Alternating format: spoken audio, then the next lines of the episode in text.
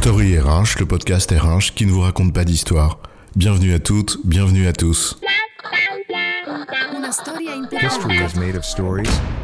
Dans cet épisode, nous allons parler de comportement observable, une notion RH usuelle, et nous demander ce que c'est et à quoi ça sert. Franchement, tu vois, tes soft skills, bah t'es pas au rendez-vous. T'as pas le sens du client, t'as pas vraiment d'esprit critique, et t'es pas créatif pour deux sous. Ouais, je veux bien essayer de m'améliorer, chef. Moi, je veux bien être créative pour trois sous. Tu peux m'aider? C'est pas compliqué, je viens de te le dire. Améliorer tes soft skills, tu veux quoi de plus? Je te l'ai dit, sens du client, esprit critique et créativité. T'as besoin d'un dessin? Eh bien, peut-être justement oui. Et peut-être même autre chose que des jugements arbitraires de ce type qui me font une belle jambe pour progresser. Alors les comportements observables, c'est quoi l'histoire?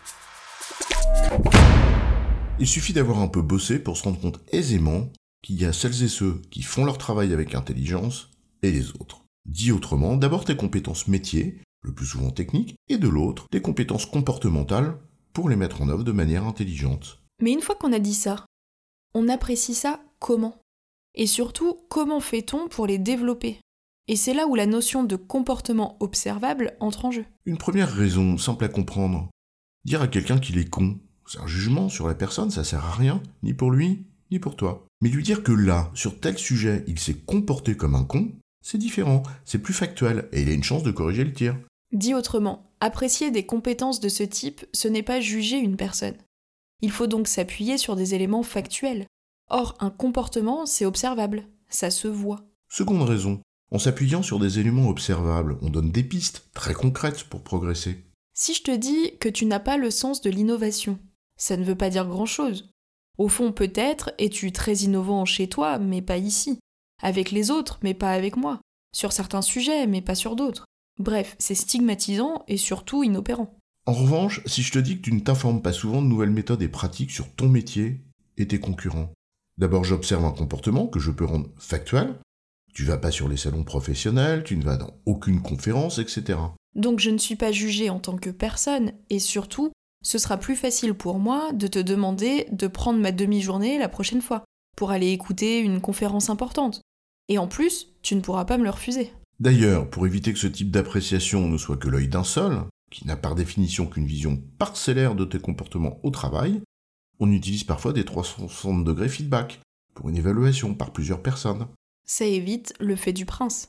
Ça démultiplie les points de vue.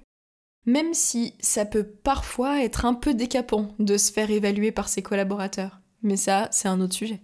À l'instar des valeurs qui s'expliquent de façon concrète, les compétences comportementales s'illustrent par des comportements observables, qui s'apprécient par la fréquence avec laquelle on les adopte. On va prendre quelques exemples donc pour illustrer. Le sens du client ou l'orientation client. Ça se traduit comment concrètement ça? Interroge plus ou moins souvent ses clients internes et ou externes sur leur degré de satisfaction par exemple. Bingo, le NPS. Organise des rencontres régulières avec ses clients sur les améliorations qu'ils attendent. Bingo, le club utilisateur et son cahier de doléances. Adresse systématiquement à ses clients et ou prospects un compte-rendu après les réunions qu'il a conduites avec eux. Bingo, le CR de Réu. Prends la rigueur intellectuelle, tiens, je connais un DRH qui attache de l'importance. Ça se voit à quoi? Réfute les argumentations qui reposent sur des convictions ou des affirmations non démontrées. Cherche à bien poser le problème de manière à en faciliter la résolution. Vérifie les hypothèses qui sont vérifiables, etc. Et c'est bien pour expliquer tout cela qu'on fait des référentiels de compétences ou des comportements in and out pour que les grandes intentions soient un peu plus concrètes et surtout utiles au développement des gens. En résumé, la notion de comportement observable, souvent utilisée en RH, permet de formuler un avis factuel sur des compétences qui ont besoin d'être illustrées le plus concrètement possible.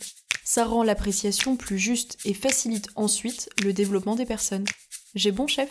Oui, tu as bon, mais on va pas en faire toute une histoire.